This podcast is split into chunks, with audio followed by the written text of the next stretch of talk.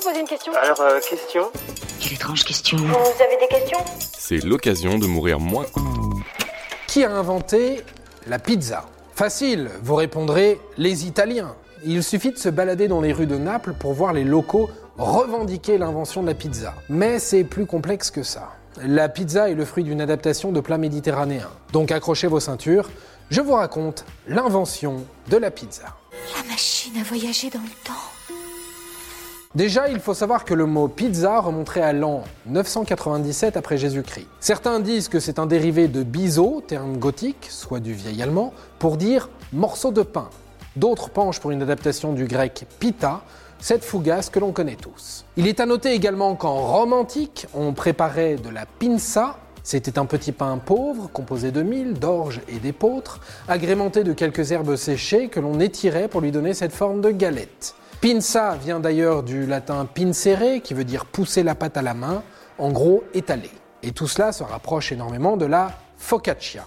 Et enfin, on sait que 2000 ans avant Jésus-Christ, les Assyriens consommaient du lamakoun, une galette de pain recouverte de viande. Voilà pour les origines étymologiques et gastronomiques de la pizza. En gros, il était commun de voir des pains dans les pays méditerranéens, pains qui prenaient la forme de galettes cuites ou poêlées, sucrées ou salées. On prenait ce pain, on agrémentait d'ingrédients qui traînaient en réserve, et puis ça faisait l'affaire, quoi.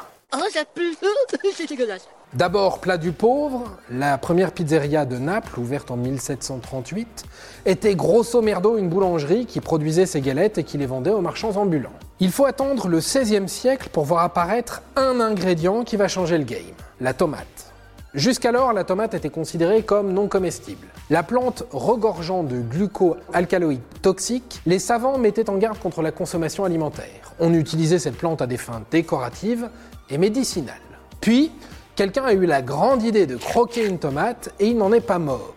Donc la tomate débarque et les Italiens s'amusent à en faire de la sauce tomate. Et rapidement, la connexion entre le pain et la sauce tomate se fait. Vous croyez que j'ai gobé votre histoire de sauce tomate Hein, mes amours Au XVIIe siècle, la pâte recouverte de sauce tomate et cuite au four commence à se développer à Naples, puis partout en Italie. Tout cela nous amène à Naples le 11 juin 1889. La légende raconte le passage du roi Humbert Ier et la reine Marguerite de Savoie dans la baie de Napoli.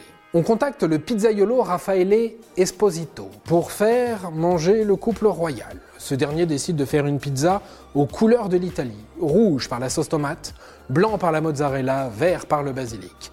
Énorme succès pour le pizzaiolo qui, un peu obséquieux sur les bords, aurait donné le nom Margherita, du nom de la reine, à sa préparation. Ainsi serait née la pizza Margherita, première pizza moderne. Ce que la légende tait allègrement, c'est que les premières traces écrites de la recette de la Margherita datent de 1830. D'autres rapportent que la pizza Margherita était déjà baptisée Margherita dès 1849, car le motif de la pizza faisait penser à une fleur, la mozzarella fondue rappelant les pétales d'une marguerite. Une pizza au fromage et rien que pour moi. Donc la seule chose qui est sûre, c'est que la pizza est l'adaptation de pain cuisiné partout en Méditerranée depuis des lustres, et qu'elle s'est démocratisée dans sa forme actuelle grâce aux Napolitains qui au 19e siècle ont développé la pizza moderne. Et voilà, maintenant vous savez tout.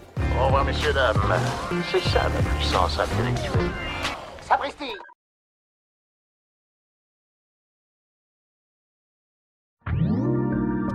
Si tu as aimé ce podcast, c'est le moment de t'abonner, de laisser une note ou un gentil commentaire. Et si tu as fait tout ça, eh bien merci, car ça nous aide beaucoup.